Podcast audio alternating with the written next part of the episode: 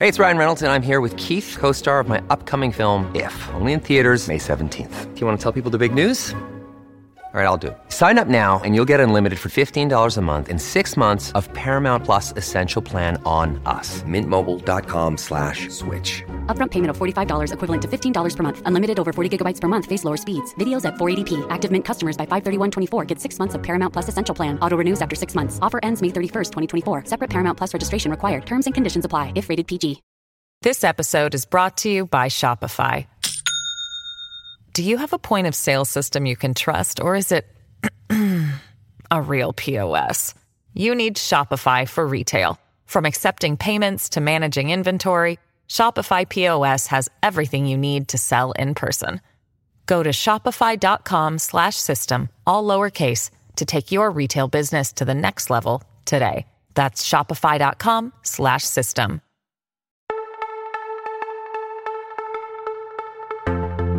Los países no son seres vivos y por eso no se mueven, excepto uno. Hace siglos estaba más al este que donde lo encontramos hoy. Poco a poco se ha ido desplazando hacia el oeste, o sería más preciso decir que le han ido desplazando hacia el oeste. Es más, en las últimas décadas han sido el mayor periodo de la historia en la que sus fronteras no han cambiado de sitio, y créeme que es todo un logro para ellos. Quizá por esa razón se está convirtiendo de manera silenciosa en la quinta potencia de Europa. Hoy, en No es el fin del mundo, hablamos de Polonia. No es el fin del mundo, el podcast semanal del orden mundial.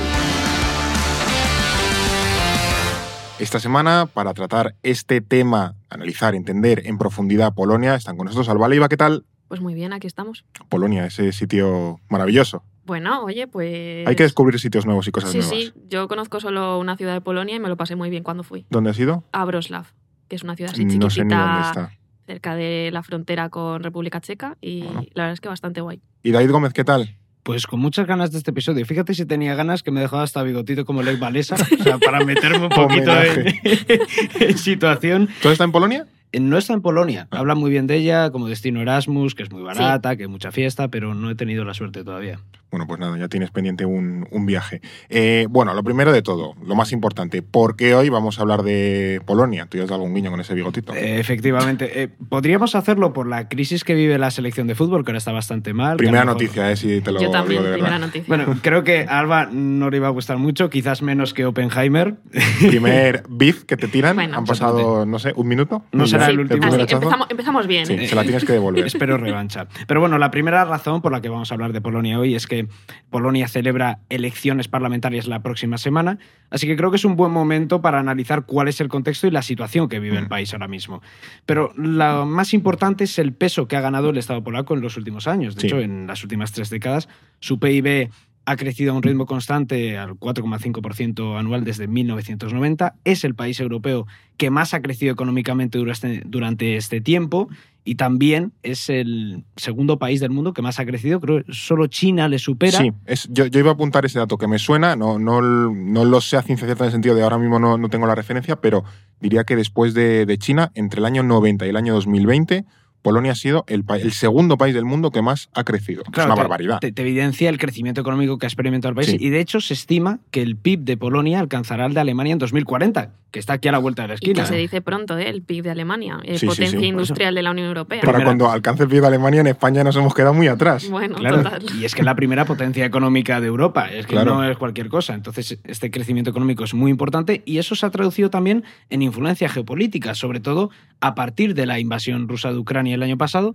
porque Polonia ha estado liderando esa asistencia militar a Kiev y espera también tener el ejército más numeroso de Europa en la próxima década, concretamente para Mm. 2035. Entonces, con todo ello, creo que es indudable que Polonia se ha convertido en la potencia de Europa del Este y la duda que surge ahora es si Varsovia va a poder convertirse en ese contrapeso de Francia y Alemania dentro de la Unión Europea. Acabas de comentar que eh, Polonia es esta principal potencia de Europa de- del Este.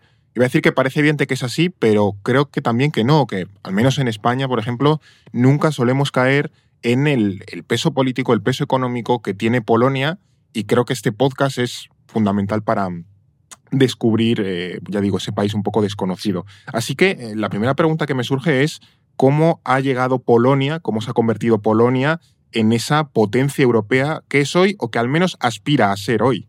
Vale, pues si pensamos en este auge reciente de Polonia, en todo este crecimiento del PIB, en todo este desarrollo que, Mm. que ha ido narrando David, pues tenemos que pre- comprender primero de dónde viene, ¿no? Por lo menos a nivel reciente. Y el año clave donde nos tenemos que situar es 1989.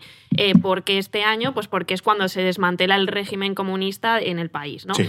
Eh, hay que recordar que desde prácticamente el final de la Segunda Guerra Mundial, Polonia había sido un estado satélite de la, de la Unión Soviética, Mm. pues eh, estaba al otro lado del muro claramente órbita soviética y tenía este, este gobierno unipartidista eh, comunista que dependía de Moscú y una econo- economía pues eh, planificada, ¿no? De- entraba dentro de ese bloque, Sí, un régimen claramente socialista Sí, típico. de manual. de manual. Eh, pero sí que es cierto que Polonia no era un territorio más dentro de este bloque comunista. Eh, muchas veces tenemos- siempre decimos que cuando analizamos la Guerra Fría, pues ya lo puedes pensar todo en bloques como muy simples, pero luego si te ah, sacas la lupa, Sí, ya empiezas a ver matices y cositas, Mm. ¿no?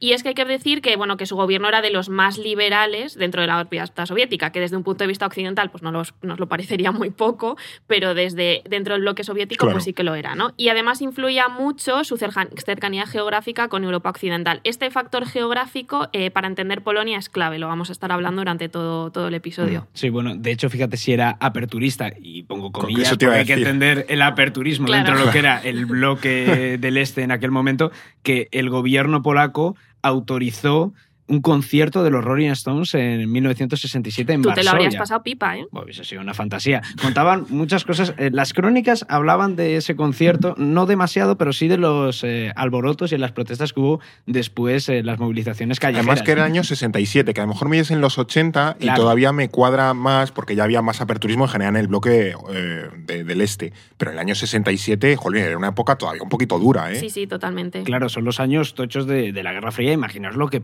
suponía en aquel momento que un grupo como los Rolling Stones visitara el telón de acero. Y de hecho fue la única vez que el grupo tocó en, en- en más allá del telón de acero. No sé si ha habido alguna otra banda occidental de esa magnitud que llegara a tocar en... Desde luego en esos años no. No sé si antes de la caída del bloque del este habría algún grupo, pero... Que ahora me baila la memoria, sé que Johnny Cash creo que tocó, no sé si en Budapest o en Varsovia o en Bucarest, ahora mismo no, no lo sé decir, pero hubo algunos artistas que cruzaban el telón de acero para tocar, eh, lo cual ya era peligroso, por así decirlo, para las autoridades Sí. soviéticas. De hecho, Mm. bueno, como que Polonia, en esa época eh, de estar en el, en el bloque comunista, sí que tiene varios niños. Tiene el Pacto de Varsovia, que al final, bueno, pues Sí. es la, la alianza eh, político-militar que existía entonces, pero luego también está la- el Festival de la Canción de Sopot, que era el Eurovisión comunista, para que nos Eh, entendamos sí. que, bueno, Sí. que era también eh, uno de los elementos que luego se convirtió en un elemento de protesta contra, contra Moscú, la Unión Soviética y demás. Claro, ellos tenían este, de hecho tenemos un, un artículo en, en el orden mundial explicando todos estos eh, Eurovisiones alternativos y, hay uno que es ese el del de... Que, eh, me pregunto quién lo escribiría. Jeje, Yo dejo ahí No. los guiños, pero... Y entonces esto era el Festival de la Canción de Sopot, que pues en esa Mm. época de los 60, 50, 60, 70, pues eran muy populares estos festivales de la canción eh, a- en los dos lados del muro y bueno, pues ellos tuvieron el suyo y lo utilizaron como luego arma política dentro de, dentro de El, el Trololó sale de ahí. El ¿Es- señor del Trololó ¿En es serio? el Festival de la Canción de Sopot, sí, sí. Queda, lo segundo o tercero, algo así. No, no llegó a ganar, creo. Quedó segundo, pero Mr. Trololó, que se, que se murió hace unos años ya. Yo no eh, sé de qué me estás hablando. ¿No sabes quién es Mr. Sí, sí, sí, Trololó? sí. Bueno, Bueno, ya tienes una tarea para. cuando acabe este esto. podcast, lo primero que tienes Vale. que hacer es ponerte eso. Yo estoy convencido, confío muchísimo en nuestros oyentes y en quienes ven, que saben quién es y recuerdan quién es Mr. Trololó. Y si no, que lo busquen en, en YouTube, que lo van, a, lo van a disfrutar muchísimo. Bueno, eh, ya quitándonos de cosas así más culturales, sí que es cierto que eh, Polonia pues, jugó un papel decisivo en el colapso de la, de la Unión Soviética, no solo porque tenía esta tradición más, más liberal, sino porque al final eh, el símbolo tal vez del colapso ya en los años finales de los 80, principios de los 90, es el sindicato Solidaridad en, en- Sí. en Polonia, ¿no? Eh, que además es un sindicato que evidencia el malestar interno dentro de, de las repúblicas y de los distintos países de, de la órbita soviética. Eh, este sindicato lo que reclamaba era pues, una mayor pluralidad política dentro de lo que era el régimen unipartidista eh, comunista. Era un sindicato de trabajadores, pero con un claro componente eh, más liberal y, y católico, sobre todo. Mm. Eh, entonces, bueno, pues Polonia, hay que saber que en 1989 hay unas elecciones eh, legislativas muy limitadas por el Partido Comunista, pero que aún así eh, hay una abrumadora victoria de- del sindicato Solidaridad eh, en estas elecciones. Sí, ¿no? que no Entonces, son, no son elecciones libres, no, elecciones libres, o sea, controladas un poco. Además, había una dictadura, no una dictadura militar, pero como que el primer ministro y el presidente de Polonia era Jaruzelski, se llamaba. Sí, era general. Claro, sí, o sea que sí. bueno, era un régimen de cierta dureza, pero creo que solidaridad en esas elecciones no sé si gana, no sé si el 100% de los escaños, pero casi Como prácticamente todos. 160 de 161. Claro, o sea, de los que les dejaron, Sí, y- era una, creo que solo podían elegir parte de esos escaños, pues de esos 161 que les dejaron ganaron 160. Eso ya te demuestra la fuerza y, y el descontento que había dentro de la sociedad Y- polaca. Y, de hecho el que gana, el escaño que no se lleva solidaridad, era un candidato independiente, no era un candidato de... Oficialista, por Exactamente, entonces eso te refleja que al final... Sí, fue de, un- de facto, la oposición ganó el 100% de los escaños de aquellas elecciones. Claro, luego nos vamos años después, eh, entonces ese fin del comunismo hace que Polonia eh, empiece a mirar a, pues, al su otro lado geográfico, empiece a mirar al oeste, eh, perdón, al este. Entonces es cuando hace ese giro y cuando empezamos a ver pues un cambio en, en la filosofía de Polonia y también en lo que esto influye después en su crecimiento Mm. De, posterior. de todas formas, hay que decir que este giro del que habla Alba hacia Occidente no fue repentino dentro de Polonia, sino que fue gradual, porque se produce una paradoja aquí bastante curiosa, y es que Polonia fue uno de los primeros países que acabó con el dominio comunista dentro de su territorio, pero también fue uno de los últimos que rompió con esa herencia del régimen. De hecho, los primeros gobiernos de solidaridad defendían la permanencia dentro del Pacto de Varsovia y también revivían esa cuestión de la purga de los servicios secretos o la retirada de las tropas soviéticas de su territorio, cosa que, por ejemplo, no sucedió en Checoslovaquia o en Hungría, donde el proceso fue mucho más rápido. En, Alemania, por ejemplo, eh, cuando se cuando cae la RDA, se expulsa a la Stasi a los, y se disuelven todos esos organismos para, bueno, para erradicar completamente la, esa herencia soviética o ese pasado eh, soviético. Que bueno, ahora que lo mencionas, Solidaridad, su gobierno de Solidaridad, ese primer ministro, primer primer ministro, eh, es Lech Walesa, que encabezaba un poco el, el, eh, el sindicato Solidaridad y es como, bueno, el, como el primer presidente de la etapa democrática de, de Polonia y tal, o al menos el más representativo de ellos. Sí, sí, Valesa es verdad que no, no terminó de romper. eh, El primer ministro que también está, está Mazowiecki, que tuvo un Mm. gobierno ahí, que igual no, no terminaron de acordar esa retirada de tropas soviéticas, tardaron un par de años. un poco le- un Reforma sin ruptura, ¿no? Más o Sí, menos. Eh, precisamente por eso, porque eh, la transición en Polonia, y esto es muy importante recordarlo, fue negociada. Los líderes de Solidaridad en aquel momento firmaron con el gobierno de Jaruzelski lo que se conoce como los acuerdos de la mesa redonda, Mm. que permitieron la celebración de esas elecciones, vamos a llamarlas semidemocráticas eh, en Polonia, y que terminaron desmontando el régimen. Así que no fue un colapso violento y repentino, fue algo quizás, por hacer algún paralelismo, más similar a lo que pasó en España, desmontar el régimen sí. Sí. dentro del régimen o acordando que, que una ruptura radical. Y de hecho, precisamente eh, ahora existe la creencia dentro de esa derecha radical, del PIS, de Ley y Justicia, el partido gobernante ultraconservador, de que no hubo una ruptura completa con el viejo sistema, que la democracia polaca ha estado dominada por pactos oscuros entre liberales y comunistas, y por ahí entiendes ese discurso antiélites y esos ataques a las instituciones del Estado, al Poder Judicial, que hay ahora dentro del partido gobernante en Polonia. Aquí voy a empezar con la primera recomendación. Esta es una serie. eh, es, un po- es una ucronía, se llama 1983, está en, en Nes- en Netflix, iba a decir Ni- Nixflix o algo así. Tú eres eh, suscrito a Netflix y fiel, ¿eh? Sí, sí, sí, hay que, hay que echar el tiempo libre en algo. Eh, y es básicamente una ucronía en la que el, eh, la, la dictadura polaca, el régimen comunista en Polonia, no cae. Y, es como estamos en el año 2000 y poco y todavía sigue habiendo un gobierno comunista en, Polonia, dentro del Pacto de Varsovia y tal, y bueno, como una especie de conspiración que dentro está, está bastante curioso como esa forma de ver la Polonia comunista desde un poco desde, desde dentro. Pero bueno, em, aunque este giro de Polonia hacia Occidente eh, fuese lento, la realidad es que Polonia acabó dando ese giro. Llegó un punto en el que dijo, mira, no quiero saber más del este y ahora quiero mirar hacia Europa Occidental, hacia el Atlántico, etcétera, etcétera. ¿Cómo repercutió este giro en el crecimiento económico, incluso político polaco? Vale, pues aquí hay que distinguir eh, dos patas, ¿no? Mm. Y bueno, pues obviamente eh, también podemos establecer una diferencia en pre-90s o tal vez pre-91, que tenemos pues, esa Polonia que todavía quiere, quiere cambiar, pero está todavía in- inmersa dentro de un bloque soviético al que tal vez no ve fin, y luego ya cuando ese bloque soviético pues eh, desaparece y se Colapsa, desintegra, pues bueno. surgen otras oportunidades en el que en general todo el este empieza a mirar hacia, empieza a mirar hacia Europa, Mm. eh, pero Polonia es tal vez el ejemplo pues eso, más claro por toda esta tradición más liberal que, y por sus condiciones Mm. geográficas que hemos comentado. ¿no?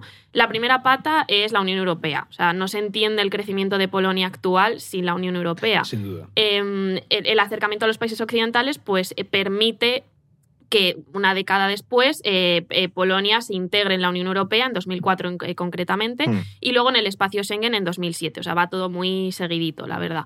Eh, esto, pues, ¿qué facilita? Pues lo que facilita cualquier adhesión a la Unión Europea, libre circulación de mercancías y de personas, implementa el flujo comerciales con otros países, principalmente con Alemania, que es con el que Claro, comparte frontera. frontera. Mm. Eh, y bueno, potenció la liberalización de la economía polaca, que, que ya había empezado en los años 90. Entonces aquí es cuando se empieza a fraguar ese crecimiento. Tenemos unos años tal vez complicados para Polonia, eh, en, en los que pues eso todavía es un país que se está adaptando a un mercado europeo mucho más potente, pero enseguida empieza a beneficiarse de haber entrado. Claro. De haber entrado. Y además es que hay que decir que, Euro- eh, que Polonia es el país europeo que más fondos europeos eh, recibe, ¿no? Contando el dinero de la PAC, de la política agraria común Mm. y de los fondos regionales. O sea, es un país que claramente esa decisión de entrar en Europa le ha Le beneficiado. beneficia. Sí, claro. y es que esto que comenta Albacer es fundamental porque te explica por qué Polonia, por muy farruca y bravucona que se ponga con la Unión Europea, al final termina plegándose o cediendo. En, por ejemplo, lo vimos con la reforma del Poder Judicial, Judicial, que erosionaba mm. esa independencia de los jueces y que al final Polonia tuvo que retroceder, aunque luego a nivel público criticara esa decisión, pero depende muchísimo de estos fondos estructurales y por eso ahí Europa tiene un elemento de, de chantaje y de coacción importante. Claro, y aquí hay que entender que eh, el hecho de que Polonia en ciertas costas- cosas sea crítica, y ahora veremos la segunda pata y lo Sí, entenderemos sí, sí, mejor. luego iremos a la política interna polaca, a Claro. enseñarla mejor. porque Eh, pasan- eh, a lo que sea crítica con la Unión Europea o con Bruselas eh, o haya confrontación, mm, es una confrontación interna. O sea, ellos no van a salir de la Unión Europea, no es un Brexit, que esto es algo que hay que tener muy en cuenta Sí. cuando analizamos Polonia, pero también Hungría o Sí. otros países. ¿no? Y luego la segunda gran pata de, de crecimiento, de influencia, en este caso más bien de Polonia, es la OTAN. Eh, la, eh, la entrada de Polonia a la alianza pues, le permite garantizar su seguridad ante Rusia. Ellos tenemos que entender que, que, mm, Polonia siempre ha visto a Rusia como una amenaza. Después de salir de la Unión Soviética o de, de salir de ese bloque del este, Sí. pues todavía más. Entonces, ese giro hacia, hacia lo occidental también es, un, es una respuesta de, de, de Polonia para, mm, para decir, bueno, no, es que yo quiero asegurarme, Quieren quiero, como un nuevo mundo, ¿no? quiero un nuevo mundo sí. y quiero asegurar mis defensas. Y eso Mm. lo entiende a través de la OTAN y de la alianza con Estados Unidos. Es un país claramente atlantista. ¿Has eh, apuntado ya alguna cosa en cuanto a claves de ese crecimiento económico de Polonia, que es la cercanía geográfica con Alemania? Bueno, hace frontera básicamente, pero ¿qué otros factores han influido en ese eh, crecimiento económico y geopolítico de Polonia? Porque claro, entiendo que esto no es solo me salgo a lo comunista, me vengo a la Unión Europea o a la OTAN, sino que hay muchos más factores que influyen, que son fundamentales para entender ese auge de Polonia como potencia. Absolutamente, habéis mencionado dos que son claves. El primero es la integración europea, es decisivo y de hecho es el que acelera todos estos procesos de cambio socioeconómicos en Polonia. Apuntabas también la cercanía geográfica con Alemania, porque es indispensable para incrementar esos flujos comerciales y también para entender la deslocalización Sí. de las empresas alemanas en el territorio polaco, para reducir costes productivos y demás. No se puede entender esa deslocalización sin entender esa cercanía geográfica y luego también los procesos históricos que ha habido en eh, Polonia en los años, sobre todo posteriores a la Segunda Sí, Guerra Mundial. lo- lo veremos cambios ahora, de sí. fronteras que has mencionado Mm. han sido importantes para entender por qué las empresas alemanas se van a eh, la parte occidental de Polonia. Pero luego hay otro factor que también está muy relacionado con este tema de la deslocalización y es el peso que tiene la industria dentro del país, porque Polonia cuenta con un desarrollo industrial muy importante, una mano de obra ampliamente cualificada, un poco eh, de la herencia eh, comunista, Mm. ese desarrollo de la industria pesada que hubo en aquel momento. Y es importante destacar sobre todo la industria de- del carbón en Polonia, que produce el 74% de la energía que se consume en el país y Son, que son genera... muy de carbón en Polonia. Claro, Sí, es que, siempre ha sido en temas de transición verde y tal, siempre está la pata igual. del carbón en Polonia, en plan, mierda. es que piensa que genera hasta 90.000 puestos de trabajo. La cantidad de familias que viven del carbón en Polonia es Hay re- enorme. regiones enteras que son tradicionalmente de, de carbón, que vamos, se dedican a ello desde la revolución industrial del siglo XIX, pues claro, para, para Polonia es, es muy, es muy importante. De hecho, eh, leí hace poco que el, el gobierno polaco quería ahora como pivotar un poco hacia la energía nuclear, una de estas cosas hippies de paneles solares y molinillos, eh, para dejar atrás el carbón, o sea, del, Sí, de lo carbón a la nuclear. a la- a la- a la nuclear. Sí, la energía verde para Polonia es la energía nuclear. De hecho, su intención es construir seis centrales nucleares de cara a 2040, lo cual contrasta completamente, por ejemplo, con el plan de Alemania de exterminar por completo la energía nuclear. Además, la, la crítica que le hacían a Alemania es, o sea, yo no cierro mis centrales nucleares, o sea, yo cierro mis centrales nucleares por riesgo de accidente. Si yo las cierro y me pones una central nuclear en mi frontera, estamos en las mismas. Porque como yo, yo la cierro para que no me llegue la radiación si hay algún problema, pero si la tengo a 200 kilómetros, puede llegar igual, claro. Sí, es eh, completamente un sinsentido. Eh, y luego también, ya por cerrar este capítulo de los factores, que, que me parece bastante interesante, hay que tener en cuenta la conectividad de Polonia con el resto de países de Europa Central, que es también una tendencia muy importante en todos los países de la zona, eh, República Checa. Y además, eh, si los- la gente que ha estado de Erasmus esto lo ve. O sea, quienes han estado de Erasmus en Polonia es que puedes viajar a toda Europa de una forma muy fácil y, y como muy, muy barata y con una conectividad de tal. Y entonces eso se traslada desde el transporte a posibilidades energéticas, a, a todo. Hay unas estaciones de trenes del, del copón. Claro, sí. entonces es eh, pues un país que es muy atractivo en ese sentido. Claro, de hecho, si tú piensas en un Interrail, la mayoría de gente que ha hecho Interrail, eh, yo me incluyo, siempre estás pensando en hacer el mítico trayecto Praga, Viena, Budapest, Cracovia. Sí. Siempre es un poco por Europa Central porque está muy bien conectada, son sitios que Se están tarda cerca. poco. Exactamente. De- entonces- incluso desde Berlín hay, hay trenes a, a Varsovia y tal, y a Polonia, o sea, que salen sin ningún problema. Es que- Claro, y encima no son caros, entonces hay una conectividad muy buena, pero no solo a nivel ferroviario, que también, y que Polonia pretende potenciar sobre todo la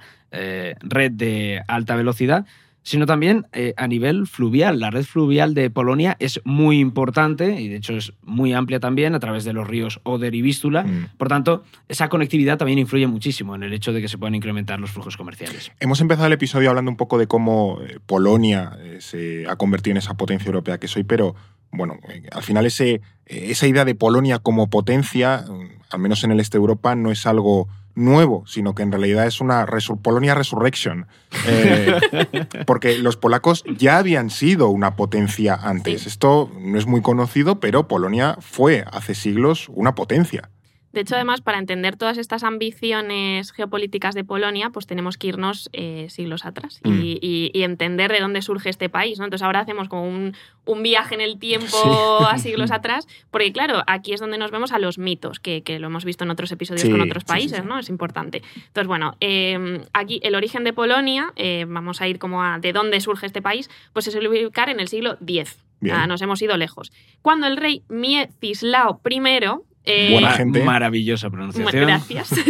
Unificó los territorios entre el río Oder y el Vístula. ¿no? Eh, y bueno, durante, durante su reinado este rey se convirtió al cristianismo, concretamente al catolicismo. El catolicismo es importantísimo para Mm. entender la historia de Polonia. Sin el catolicismo no se entiende qué fue Polonia durante toda su historia y qué es hoy. ¿no? Entonces, bueno, además... eh, de hecho, uno de los, de los, como de los puntos fuertes que, los polacos eh, señalan en su nacionalismo ¿no? es que son el baluarte de la cristiandad en Europa, como la defensa de- del catolicismo en, en esta región.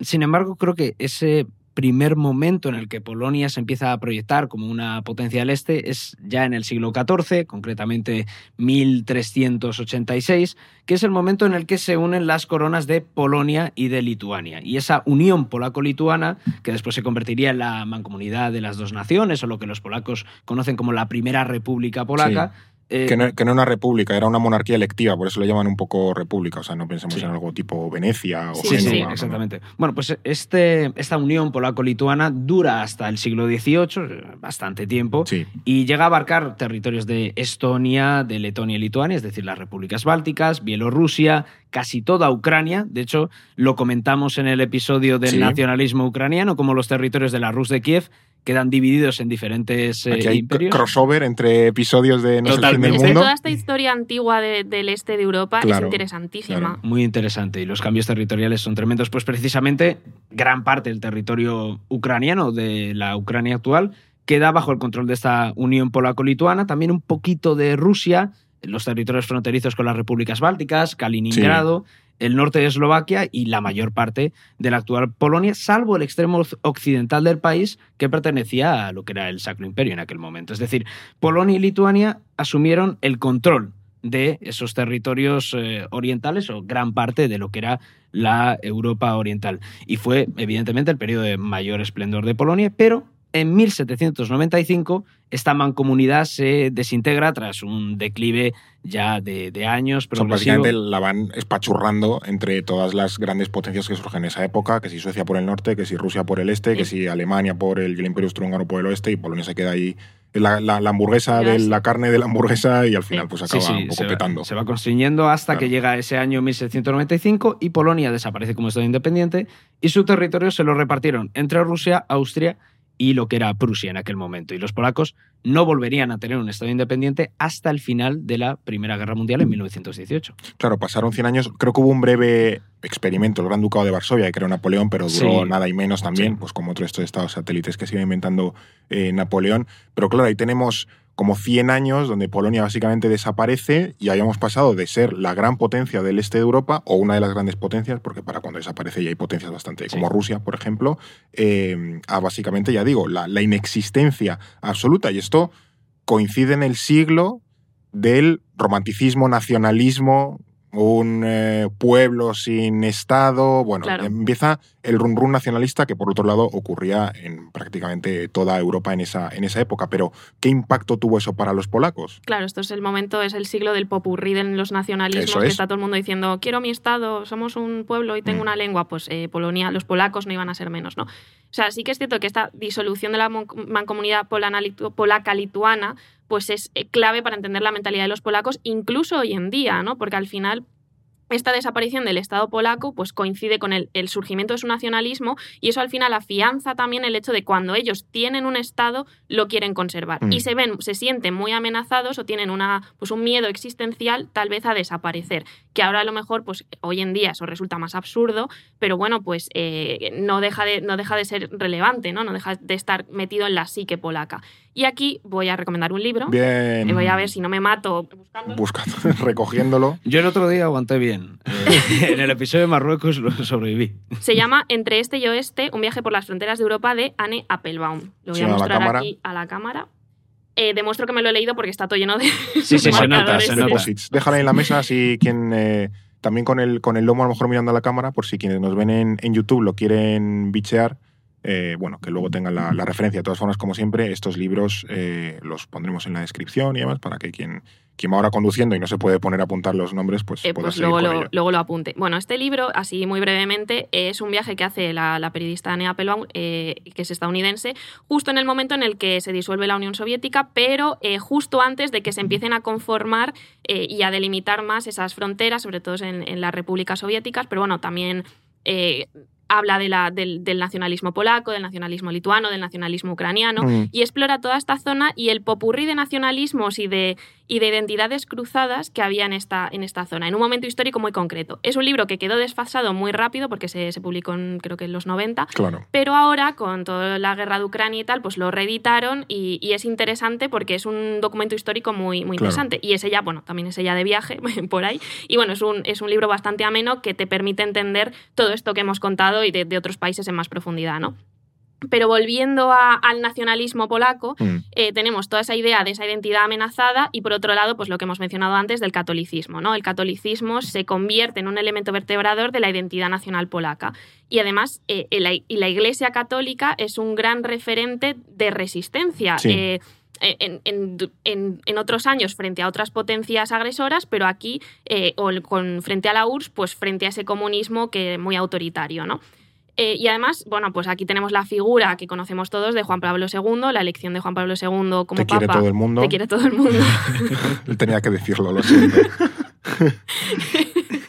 como papa en 1978, pues eh, es una figura que, que, pone a Polonia en el mapa y que además se convierte en una resistencia y un eje de resistencia contra el autoritarismo soviético. La labor vaticana en, el, en la revolución polaca de solidaridad es fundamental. Esto ya es un hecho estudiado y comprobado que Juan Pablo II, en su papado, eh, mete mucha caña en Polonia para fomentar, por así decirlo, el, colapso del, régimen comunista. Claro, y ahora entonces si eres nacionalista polaco, pues tienes ese terror em, existencial territorial y por otro lado esa pata de la defensa del catolicismo como algo que hace tu resistencia. Y eso es interesante. Claro, es que esto que comenta Alba es muy importante, porque tú ahora ves el discurso que mantiene el PIS en, en Polonia y no es casualidad PIS, ley y justicia, no PIS como sustantivo. Sí, exactamente. Es el acrónimo en polaco. Es el acrónimo en polaco del partido Ley y Justicia. Para algunos que piensen, como está diciendo PIS, hablando de orina? ¿sabes? No, no, no, no. Pues el PIS, que es más breve que decir Ley y Justicia permanentemente, eh, es un partido que ahora mismo está defendiendo esa retórica nacionalista y católica y que también está abrazando esa agenda ultraconservadora de la Iglesia polaca. Ya digo, no es casual que haya restringido el aborto casi hasta el máximo, que haya impulsado la educación religiosa que en la época comunista estaba prohibida, o incluso que haya creado zonas libres de personas LGTBIQ, que creo que esa es eh, una de las medidas más escandalosas que surgieron en estos últimos tiempos y que, ganó bastante notoriedad.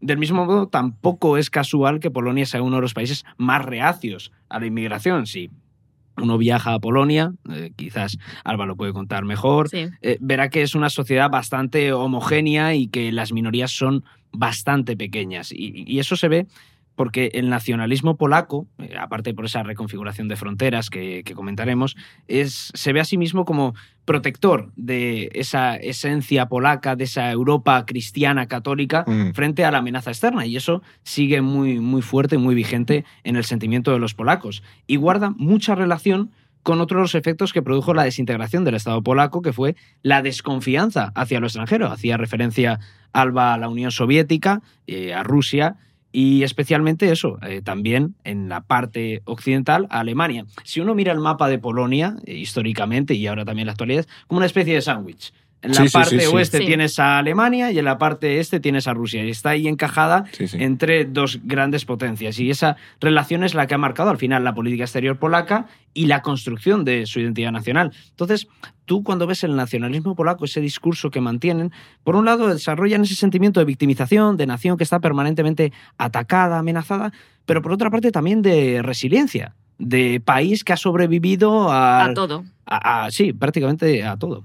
Sí, además es eh, llamativo, por ejemplo, eh, yo solo está en Cracovia, el aeropuerto de Cracovia, el aeropuerto Juan Pablo II, eh, eso ya dice, dice bastante. Y sí que recuerdo, porque hay que ir para entrar en Ucrania hay que ir antes, a, a Polonia y tal, para coger un tren. Y, sí que tengo bastante grabado que en Cracovia, además es lo que tú decías, de ser una sociedad que se ve muy homogénea, en el, no, en el buen sentido, eh, había una, una chica que, estaba por la calle que llevaba la típica tote bag con la bandera, con los colores de la bandera LGTB. Y, y pensé yo, jolín, vaya mm, tal, eh, tenerlos bien, bien puestos, porque claro, esto está aquí muy, muy, muy mal visto. Y en una ciudad, aún así, como Cracovia, pero es un país muy conservador, se ve muchísimo y que eh, remarca todo el rato esa identidad de lo polaco y lo católico como parte de la, de la idea de, de, Polonia. Pero bueno, antes de ir con cosas nazis y soviéticas, que ahora es lo que tenemos que, tocar, eh, toca momento mercadillo, como nos dijo un buen, un buen eh, seguidor del, del podcast, porque con el código podcast, voy a coger yo también aquí mis trastos, con el código podcast ahora te puedes llevar eh, esta fantástica libreta el orden mundial y un 10% de descuento en tu eh, suscripción anual a EON. Así que si te apetece tenerlo, entra en elordenmundial.com barra suscríbete y aprovecha esta ofertilla. Ya digo, con el código podcast te llevas la libreta y un 10% de descuento porque además eh, ayudas a sostener nuestro proyecto, que toda ayuda es, es bienvenida. Esto es No es el fin del mundo. Pero bueno, ya digo, sigamos avanzando en esta eh, historia porque desde el siglo XIX, eh, como bien apuntaba David, la historia de Polonia ha sido una lucha constante por sobrevivir entre el imperialismo alemán o prusiano en un lado y el imperialismo ruso en el otro lado. De hecho, cuando volvió a independizarse en el año 1918, justo al terminar la Primera Guerra Mundial, ya tuvo que enfrentarse al ejército eh, rojo, hubo una, una, guerra y demás, y después en 1939 fue, como es conocido, repartida eh, por Hitler y, y, Stalin por el, por el pacto Molotov-Ribbentrop. Eh, y de nuevo, cuando acabó la Segunda Guerra Mundial, es lo que ya hemos contado, ¿no? que bajo la influencia eh, de la Unión Soviética y ya se queda ahí hasta el año, pues hasta que colapsa todo el bloque comunista. Pero bueno, con estos eh, precedentes entiendo que los polacos tienen un recelo bastante asentado y en buena medida justificado, tanto hacia Rusia como hacia Alemania. No sé cómo son las relaciones ahora con, yo qué sé, como por ejemplo Alemania. Pues empezando por Alemania, pues están lejos de ser idílicas. Obviamente ya no son eh, la, la, tensión de, Sí. de- o las malas relaciones de hace, de hace décadas, pero bueno, pues son, hay una, una serie de rencores, una serie de tensiones que, que siguen ahí, ¿no? Y además porque, bueno, es que nos- si nos vamos a- al nazismo, a, a- a los años mm, 30-40, los polacos fueron las principales víctimas del holocausto. O Ujú, sea, claro. de los 6 millones de judíos que fueron asesinados eh, en- eh, por los nazis, la mitad eran polacos. Sí, Aquí nos hemos acordado justo antes de empezar y, y nos hemos acordado tarde. nos hemos acordado tarde y no lo tenemos, y eso que lo tenemos Ferillo por lo menos, Mm. el cómic Mouse, eh, que es un cómic maravilloso, eh, ganador del premio Pulitzer, de Art Spiegelman, no sé si lo pronuncio sí, bien, maravillosamente. eh, que, que, bueno, pues es un cómic que narra la historia de su padre, judío polaco, sobreviviente, supe- superviviente de, de- Del de Holocausto, Auschwitz, sí. de Auschwitz. Entonces, bueno, y además te cuenta muy bien todas estas cosas y es, es un cómic verdaderamente precioso Es un y- pepino, y, básicamente, maravilloso. sí. Eh, bueno, y además, bueno, también la- los principales campos de exterminio se sitúan en suelo polaco. Mm. Eh, si no me equivoco, creo que Auschwitz, de hecho, está en suelo polaco. sí, sí, al sur de Polonia, Sí, si no me sí, ¿no? equivoco, cerca Sí. de Katowice, Cracovia, Sí, esa zona. eh, de hecho, cuando vas a Cracovia, eh, una de las visitas prácticamente obligadas es ir a Auschwitz y a Birkenau. sí. Sí. Eh, bueno, pues, pero también es cierto que, que, eh, obviamente los alemanes tienen todo este pasado terrible de cara a los polacos, ¿no? concretamente a los judíos Mm. polacos, pero bueno, pues también es cierto que los polacos también tienen deudas con, con los alemanes, porque hay unos, episodios, no, esto no es por ser equidistante, que, que se me entienda No, bien, no, no. no, no es Pero comparable, hay pero hay no- episodios que no se conocen, es Claro, verdad. y Claro. este es un episodio menos conocido, pero que, que se produjo los años eh, posteriores a la Segunda Guerra Mundial, y es que hubo millones de alemanes que fueron expulsados de lo que hoy es el oeste de Polonia. Pues eh, en la conferencia de Potsdam, Varsovia se hizo con el control de, de lo que eran entonces partes de Alemania, de Silesia, Pomerania, Prusia Oriental, y entonces eh, en ese ajuste de fronteras, pues multitud de alemanes tuvieron que abandonar de forma forzada, obligadas por las autoridades polacos, esos, eh, sus- lo que era su casa. ¿no? Claro, esto también para que nos, quien nos esté escuchando lo, lo entienda un poco mejor. eh, lo- las fronteras que hoy tiene Polonia, la parte del oeste, la que pega con Alemania, eso nunca había sido parte de Polonia. Polonia siempre había estado más al este de donde Sí. está hoy. Entonces, eh, cuando acaba la Segunda Guerra Mundial, en la conferencia de Potsdam, Stalin les dice a los aliados, chavales, yo me voy a quedar con un trozo del este de Polonia para la Unión Soviética.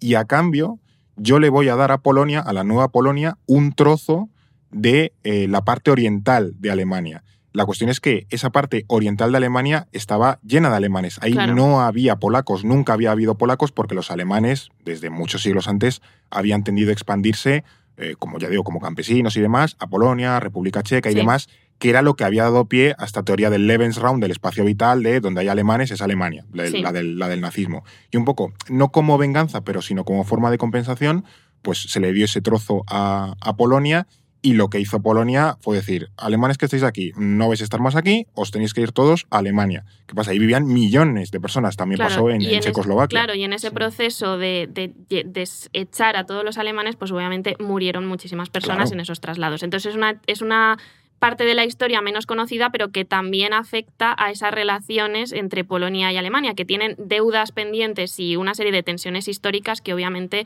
marcan su relación hoy en Y día. Alemania tardó un tiempo, eh, no mucho, porque al final agachó las orejas y no estaba para reclamar nada en esa época, pero durante las primeras elecciones en la Alemania post-nazi, eh, la CDU, si no me equivoco, todavía llevaba en su programa electoral recuperar los territorios alemanes de, de Polonia, la antigua Prusia Oriental, Silesia, que además es donde hay muchísimo carbón, muchísima... ah, Era una zona muy rica de Alemania, Claro. también por eso se explica, es que era una zona rica para, para Alemania. Bueno, de hecho, es que hay un dato tremendo que te indica la cantidad de alemanes que vivían allí, que es la ciudad de Breslavia, lo que en polaco ahora es Wrocław. Y sí, Creo que claro, es que no- no se son- cambian los nombres Claro, también.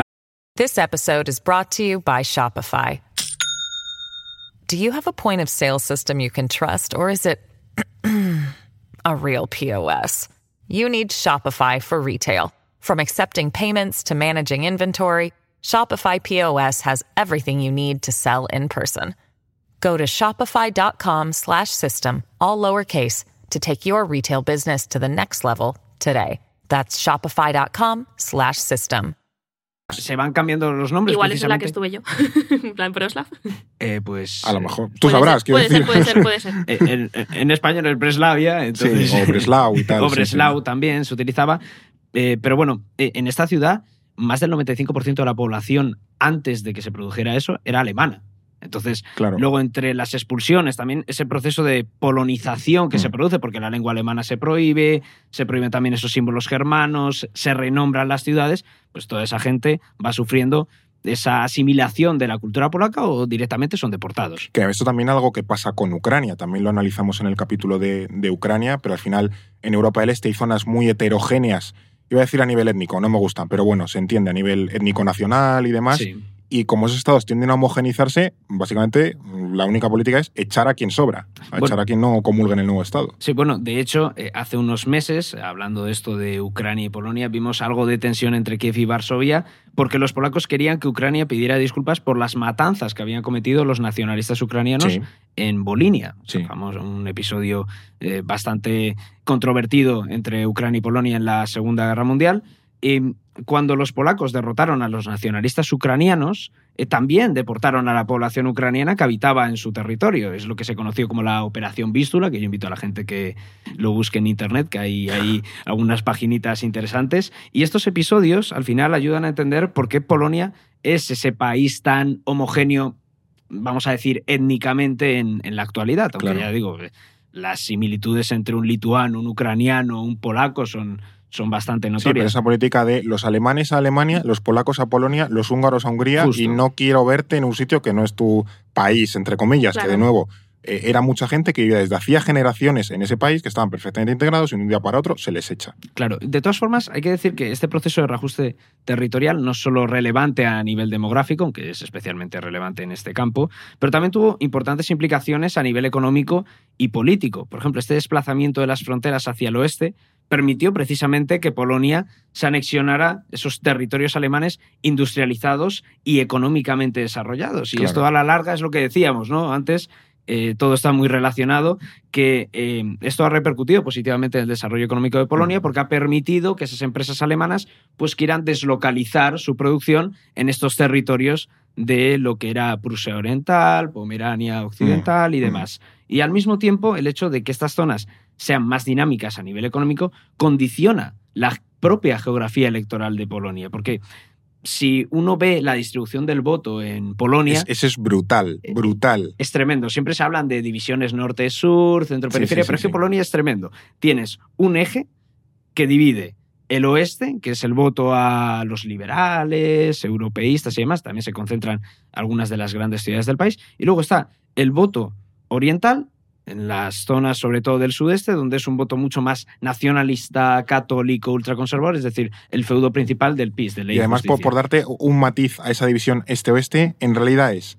la zona que pertenecía al imperio alemán vota liberal, la zona que pertenecía al imperio ruso vota conservador. Y es una división, pero vamos, que hay muy pocas diferencias eh, entre una zona y otra, y eso dice mucho al final, ¿no? De, de cómo son las dinámicas en, en espacios que han permanecido separados, entre comillas, durante Sí, mucho y que tiempo. también es la idea de lo importante que es mirar siglos atrás Claro. para, para entender la historia Claro, actual, claro, que claro. parece que ya nos hemos quedado en el Imperio Ruso, eso tal. No, no, no, no. no, eh, Sigue todo lo teniendo vemos. mucha Y influencia. además es llamativo porque si tú te fijas, por ejemplo, también en Alemania sucede algo similar. Sí. Si tú ves eh, la división de Alemania, ¿cuál es el principal caladero de votos de Alternativa por Alemania? Mm. Pues es la Europa, es La la, antigua RDA. República Sí. La Democrática zona más Alemana. deprimida, menos desarrollada de, Incluso, de Alemania. ya lo veremos si algún día nos toca tocarlo, pasa hasta en Rumanía, que la antigua parte de Transilvania que pertenecía al Imperio Austrohúngaro y la Rumanía de 1914 votan también diferente, pero bueno, eso para, para otros, otro episodio. Para otros ¿Estás episodios. diciendo, sugiriendo que hagamos un capítulo sobre Rumanía, Fer? Bueno, antes o después nos, nos tocará pasar por, por ahí porque es también una- un país con una historia absolutamente apasionante. Pues sí.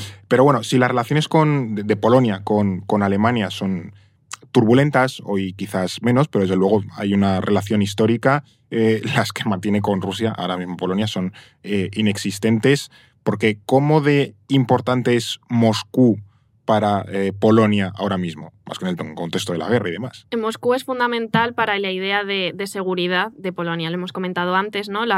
Hablábamos de esa integración en la OTAN. Eh, ¿Por qué Polonia se integra en la OTAN? Porque es su forma de hacer frente a Moscú, de asegurarse de que Moscú nunca va a recuperar Polonia, Mm. nunca va a tener esa, esa aspiración. Luego también eh, esto eh, da más pasos aparte de integrarse en la OTAN. Una, una cosa es integrarse en la OTAN, pero además se tiene que llevar bien con Estados Unidos. Entonces Sí. Polonia hace grandes esfuerzos para llevarse bien con Estados Unidos. Y tercero es garantizar la integridad, la integridad territorial de los estados tapón que la separan de Rusia. Eh, entonces eh, Polonia siempre se va a erigir como gran defensora de la identidad de, de- de Lituania, de Letonia, Mm. de Estonia, de, de la propia Ucrania. Por eso entendemos el papel tan importante que ha tenido Polonia en la guerra de Ucrania. Cuando eh, Rusia ataca a Ucrania, Polonia se erige como uno de los grandes defensores de- de- del país vecino, ¿no? Eh, porque para ellos es una cuestión trascendental. De repente se confirman sus peores temores. Ellos están seguros porque están en ese, en ese escudo OTAN, pero claro, ven que todo lo que han proyectado se hace realidad.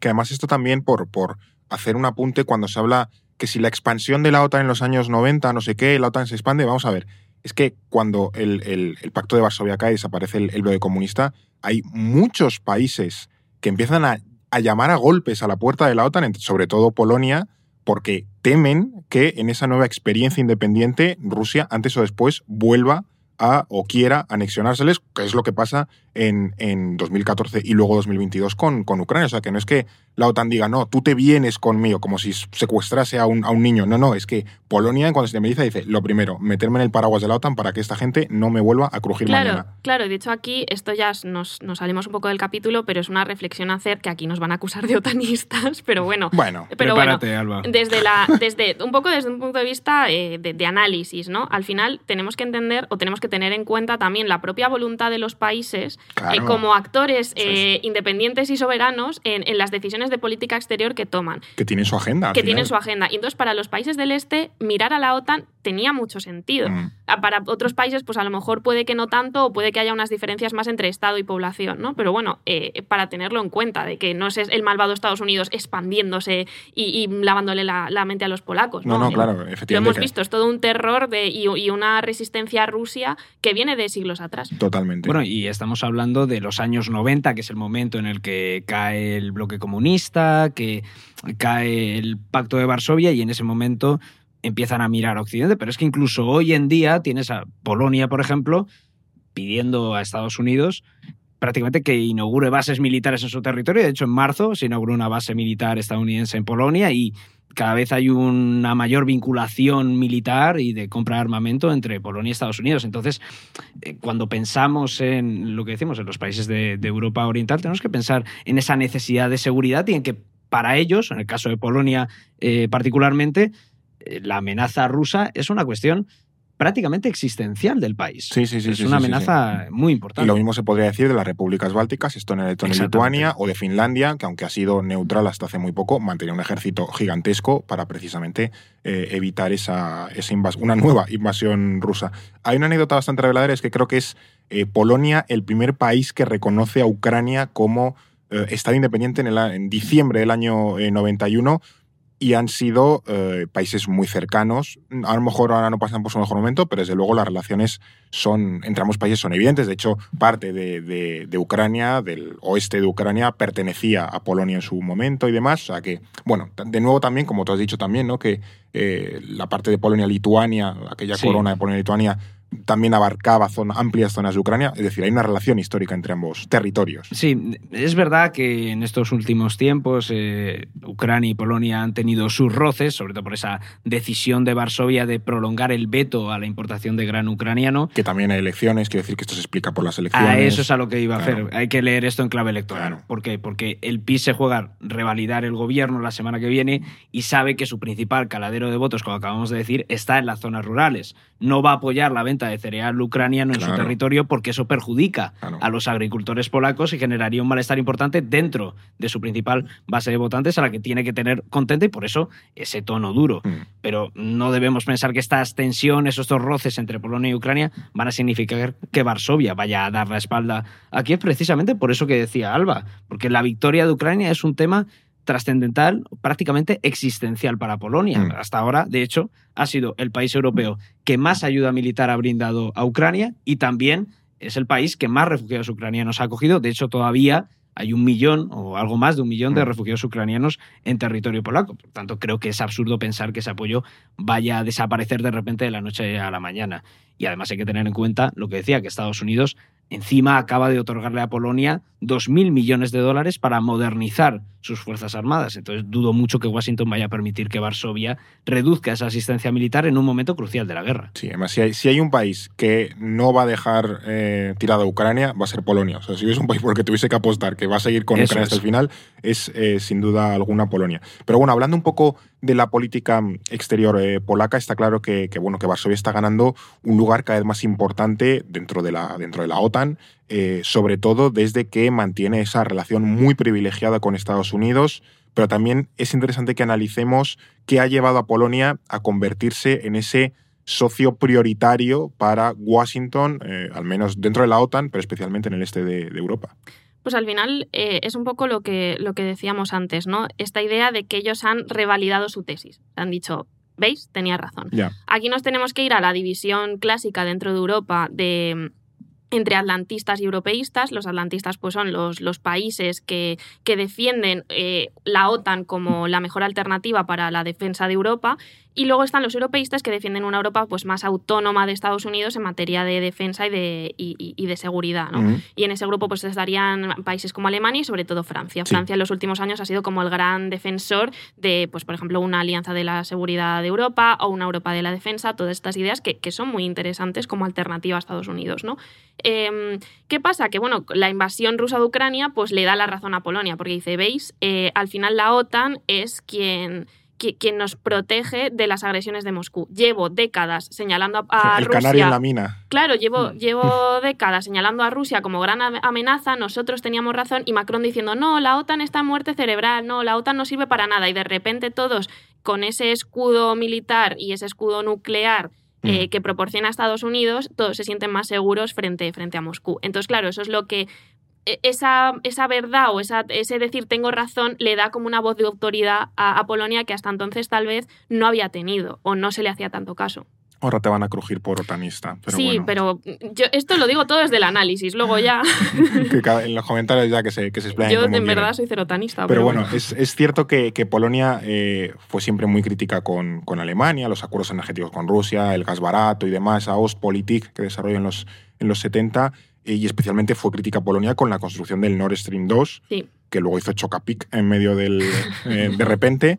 Pero, pero bueno, que, que siempre han tenido distensiones porque efectivamente Polonia era ese país que avisaba: cuidado con Rusia, cuidado con Rusia, cuidado con Rusia y Alemania. No, bueno, tenemos que atraernos, no, todo va bien y tal. Claro, que luego además eh, Polonia ha sido, eh, o sea, este, este argumento de autoridad, ¿no? Yo creo que lo ha ido como demostrando, o se le ha Claro, dado... a ver con qué cara le dices tú, ahora no tienes razón. Sí, pero además, eh, sobre todo en otras cosas de la guerra también, Mm. ¿no? Polonia ha tenido como una visión muy, muy contundente que al final pues ha reforzado su papel, ¿no? Pues lo, lo vemos, por ejemplo, con la- el caso de los eh, tanques Leopard, que a lo Sí. mejor algunos se acuerdan de esta, esta duda que tenía Alemania de mando los tanques Leopard o no a Ucrania.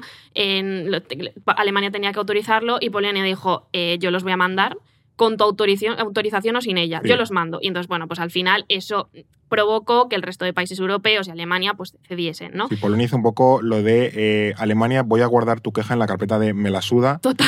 Eh, incluso con los Cosas aviones. Que Cosas que le importan una mierda. Exactamente. Exactamente.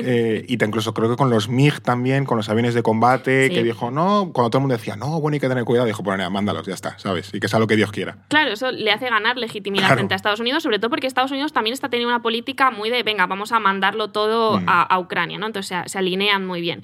Y por otro lado, pues es lo que hemos hablado antes de su ubicación geográfica. Desde un punto de vista estratégico para la OTAN, pues, pues Polonia tiene una, tiene una situación muy muy especial, ¿no? Mm. Porque les permite controlar el Báltico, también crear un perímetro de defensa en torno al territorio ruso de Kaliningrado, Sí, que es, un territorio que da para un capítulo, sí, la verdad. sí, sí, sí, sin duda. Eh, y, entonces, y además es un punto de, de Europa donde eh, Rusia alberga gran parte de su, de su flota, de su arsenal nuclear y tiene dos bases aéreas. Por lo tanto, Polonia tiene ahí un, un papel estratégico ya a nivel territorial que es clave para la OTAN.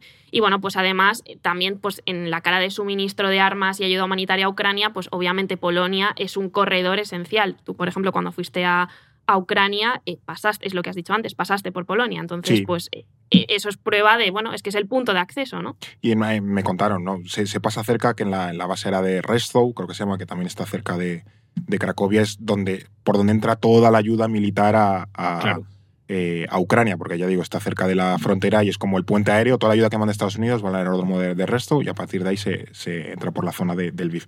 Pero bueno, eh, y luego también a nivel eh, político, ¿qué papel juega Polonia ahora mismo dentro de la Unión Europea?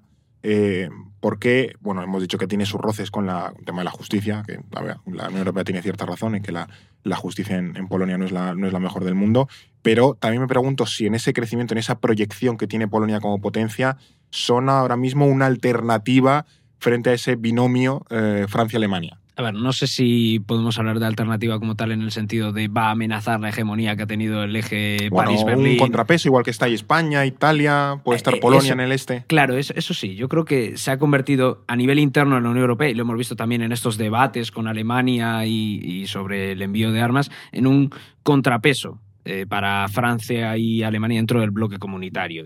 Sobre todo desde que el PIS llega al poder en Polonia en el año 2015, Polonia se ha erigido como esa cabeza visible de lo que se conoce como el Grupo de Visegrado, que Sí, seguramente hombre, es verdad. algunos oyentes lo hayan escuchado, no habíamos sacado todavía esto, a lo Sí, mejor sí. chupito, con el grupo de Visegrado, que es esa alianza política que mantienen Polonia, Hungría, República Checa y Eslovaquia dentro de la Unión Europea.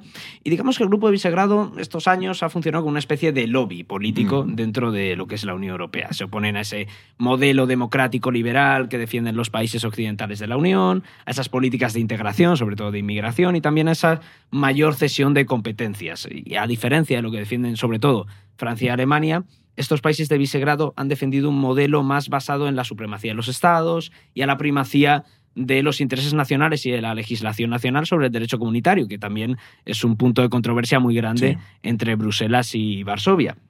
Y esto ha producido, como decía, muchos choques, sobre todo a raíz de estos intentos de reformar el poder judicial y de atacar los derechos de los inmigrantes y el colectivo LGTBIQ. Pero claro, con esta invasión rusa de Ucrania, lo que ha conseguido Polonia es legitimarse entre la opinión pública europea. Hasta ahora parecía como que era un país antieuropeo, que quería salirse de la Unión Europea y demás, pero con esto se ha quitado ese estigma, se ha erigido como el defensor, eh, el verdadero guardián de las esencias europeas eh, frente eh, a, a Rusia y también ha puesto sus tesis eh, frente a Francia y Alemania, que se las ve como mucho más cohibidas, como que vacilan más frente a Moscú. Y eso, por supuesto, pues también, no sé si ha reducido, pero por lo menos ha aparcado esas hostilidades que tenía con las instituciones. Sí, es evidente que ha hecho como cierto contrapeso conservador, por así decirlo, Eso o es es. un, un poco un faro, quizá metiendo ahora también a, a la Italia de, de Meloni para los conservadores, para la derecha radical europea. Claro, y aquí nos tenemos que ir a todo ese auge de la extrema derecha en otros países europeos, que tal vez sí que difieren en, en ciertas tesis con el grupo de Mm. Visegrado, pero hay, obviamente hay otras que, que comparten muy claramente. Entonces tienes toda una ola reaccionaria y de extrema derecha eh, abarcando cada vez más poder dentro de los estados europeos que son clave, como puede ser Francia y Alemania, pero también pues eh, ya países en los que gobiernan de una forma muy clara, como es pues, la propia Polonia y, y- y Hungría, ¿no? También es cierto que como que este grupillo se ha roto un poco porque Polonia no va tan a calzón quitado como Orban en Hungría, eh, que más Sí. Orban Son más, son, son más moderados. Sí. Lo que pasa es que luego Sí. te miras, metes en la política interna polaca y dices, madre mía. Claro, el, el PIS juega muy bien esa estrategia de moderación por un lado, pero también manteniendo ese discurso populista antisistema por otro. Entonces, Además, no, no sé hasta qué punto en Polonia se ha organizado un régimen clientelar tan bestia como el que tiene Orbán en Hungría, que es, vamos, es de mm, pura oligarquía centrada en su persona. También le podremos dedicar a lo mejor un capítulo a la, a la Hungría de, de Orbán. Lo merece, es, otro personaje apasionante de Sí, cómo se convierte sí. de liberal en los 90 a, no a un autoritario, pero sí a un iliberal en los, en los 2000. Hay una anécdota bastante curiosa, creo que es en el municipio natal de Víctor Orbán. Él construyó un campo de fútbol que es más grande o tiene más capacidad que el número de personas que viven allí. Sí. ¿Qué Eh, dices? Eso Sí. te habla un poco de- del nivel de- del personaje y de lo megalómano es que otro obseso del fútbol y efectivamente alrededor del fútbol gira buena parte de su, de su control político. Pero bueno, eh, se ha roto también un poco este idilio o sintonía entre Varsovia y Budapest. Sí, yo creo en cierto modo sí, porque hay que recordar que Polonia y Hungría en estos años sí que han compartido en en cierta manera una evolución histórica común, porque tanto el PIS como el Fidesz, que es el partido de Víctor Orbán, llegaron al poder defendiendo precisamente esa retórica populista y una ruptura con el antiguo régimen comunista, y una vez se hacen con el poder eh, de forma abrumadora en el Parlamento, pues impulsan ese modelo iliberal de democracia que es eh, celebras elecciones y demás, pero vas erosionando el Estado de Derecho, vas cooptando las instituciones del Estado y vas imponiendo poco a poco esas tesis nacionalistas y conservadoras en los medios y en la enseñanza. Entonces, eh, Polonia y Hungría han compartido ese camino y siguen compartiendo esa visión tanto del tipo de democracia liberal que quieren mantener como también del modelo de Unión Europea que quieren seguir. Eh, Por eso creo que, en cierto modo, aunque Polonia haya erosionado un poco sus relaciones, no va a votar, por ejemplo, en contra de Hungría o para suspenderla Claro. en el Consejo Europeo, pero sí que es verdad que no vamos a ver las relaciones que había antes, precisamente por esa cercanía que ha mostrado Víctor Orbán con Rusia y que es una línea roja, como hemos visto durante todo Sí. el episodio, para Polonia, porque la amenaza rusa es una cuestión existencial para Varsovia y que Budapest haga de caballo de Troya de Rusia dentro de la Unión Europea y limite ese alcance de las sanciones, pues es algo que no ha sentado demasiado bien. en país. Totalmente. Y, y también, eh, ¿qué implicaciones puede tener para, por ejemplo, Europa una Polonia más fuerte? Porque es, ya digo, es el camino hacia el que vamos. Pues más allá de, de todo esto que hemos comentado, de ese, de ese asentamiento de estas tesis o de, de una visión más conservadora, más iliberal que crece y se asienta en Europa a pesar Sí. de estas diferencias del grupo de A ver Visegrado. qué pasa en las elecciones, pero sí. Pero sí, eh, lo primero yo mencionaría eh, que, que Polonia tiene mucho que decir en la futura relación con Rusia. ¿no? Eh, al final vemos que la guerra de Ucrania continúa, que esas hostilidades hacia Rusia eh, continúan que, y que Europa se tiene que plantear en un futuro, ya sea porque continúa la guerra, como que esta para y hay que restablecer relaciones o no, eh, pues Europa se tiene que hacer esa pregunta, ¿no? Y ahí las tesis de, de Polonia, que recordemos, pues de repente ellos dicen, no, no, nosotros teníamos razón, van a pesar muchísimo, Claro. porque ahora tiene ese, ese argumento de autoridad, ¿no? Claro. Eh, entonces, bueno, pues eso es una cuestión. En el futuro de Europa a nivel geopolítico, Polonia se convierte en un, en un país que tiene algo que decir, ¿no? En esto tenemos hay un artículo de un colaborador nuestro de Oleg que, mm, que habla sobre esto, sobre el futuro de Rusia y cómo se, cómo se puede relacionar la Unión Europea Muy, con, bueno, muy buenos artículos. con- Recomiendo con mucho los Sí. artículos de Oleg sobre Rusia, están muy bien. Sí, y luego otro lado es eh, esa fuerza económica que gana, que gana Polonia, porque al final no nos podemos olvidar que, que somos un mercado común y que el factor Mm. Claro, económico claro, es claro, importante. Y es la idea del quinto puesto, ¿no? De, de, vale, tenemos a las dos grandes potencias, tenemos a Alemania y a Francia, que esos no los movemos de ahí, pero ni, ni para atrás, ¿no? Luego está Italia, eh, y luego, claro, en, en principio podía estar España. Pero, ¿qué- Pero no. pero ¿qué pasa si ahora está Polonia? Claro. Y sobre todo si Polonia se aleja cada vez más. Pues eso, a nivel para España o por otros países del sur, como puede ser Portugal o como puede ser Grecia, pues puede ser una desventaja comparativa muy grande, porque de repente si nosotros nos postulamos a una serie de oportunidades de inversión en industrias, en nuevas tecnologías, etcétera, puede que Polonia sea un país eh, mucho más atractivo. Y eso eh, puede al final acrecentar esas tensiones entre los distintos, las distintas regiones Claro, europeas. si el centro de gravedad de la Unión, por así decirlo, se desplaza hacia el este y hacia el norte, Polonia eh, Marca sale, claro, sale muchísimo más beneficiada. Eh, que, por ejemplo, países periféricos como eso, Portugal, España, Italia, Grecia y tal, que, que se quedan relegadas a un, a un rinconcito, sobre todo eso.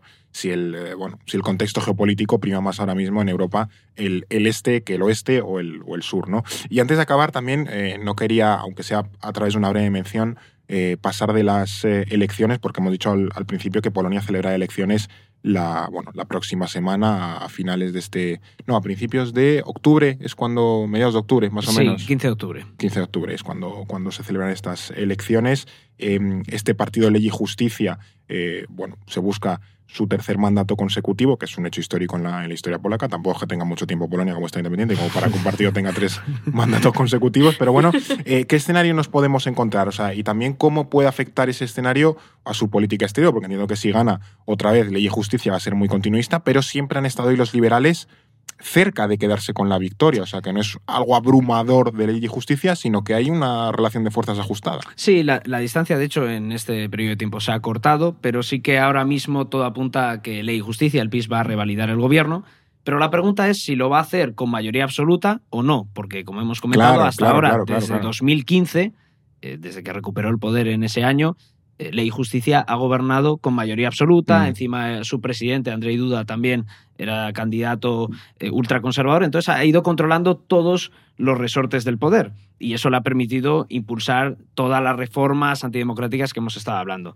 Sin embargo, en estos últimos años ha emergido un tercer partido, que se llama la Confederación, que defiende un discurso todavía más extremista que el del. PIS. Es que la Por- confederación suena a, o sea, a mm, actor extremo de peli de Star Wars, ¿sabes? De cosa Sí. con trajes de soldados Sith- imperiales, un Sith que efectivamente. está ya pasado de vuelta. Absolutamente. Sí, sí, Para sí. que os hagáis una idea, el PIS restringe el aborto muchísimo, pero esta gente lo que quiere es prohibirlo en todos los supuestos. ya todos los directamente. casos. para Muy hablar. bien. Entonces, es un partido mucho más extremista, también con esa lógica antisistema, porque el PIS ahora sí que tiene esa imagen de moderación. ya que se ha estamos- burguesado. Claro, es un partido Es institucional. que se, di- se dice pronto que, que el PIS tenga una, una imagen de moderación. ¿eh? Claro. Sí, Eso es s- un- sigue utilizando esa retórica populista, pero claro, ya no puedes vender Ya que eres no puro régimen. Partido institucional, No. exactamente. Entonces es un partido que ha conquistado sobre todo a los más jóvenes.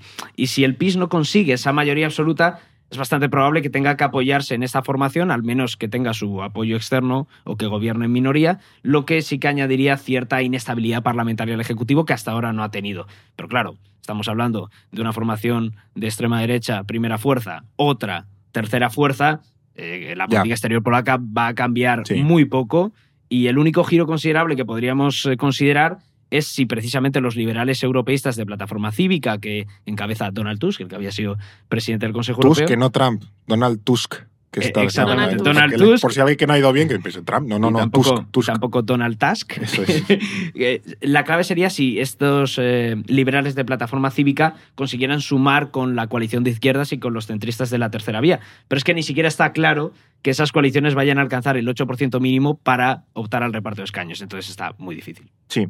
Em, veremos qué pasa en estas elecciones. Eran un poco la, la excusa eh, Sí. con la que poder hablar hoy en profundidad Confesamos. de. Efectivamente, era un poco la excusa con la, la que poder hablar de, de Polonia, ya digo. Es, si, si lo ves en las noticias, pues ya tendrás unas nociones, pero bueno, también es interesante que, em, ya digo, conozcamos un poco mejor un país que ya es importante y cada vez parece que va a ser más importante en Europa.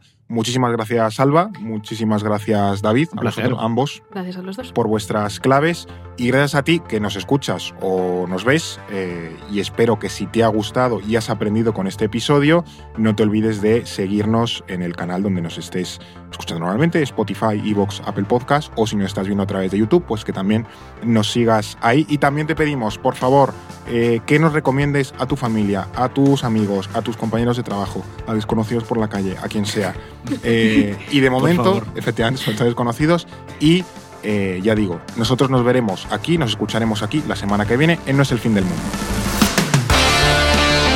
No es el fin del mundo, el podcast semanal del orden mundial. Producido por The Voice Village. Dirección Eduardo Saldaña. Conducido por Fernando Arancón y guion de David Gómez y Alba Leiva. Producción ejecutiva Ricardo Villa. Diseño de sonido y sintonía original Pablo de Diego.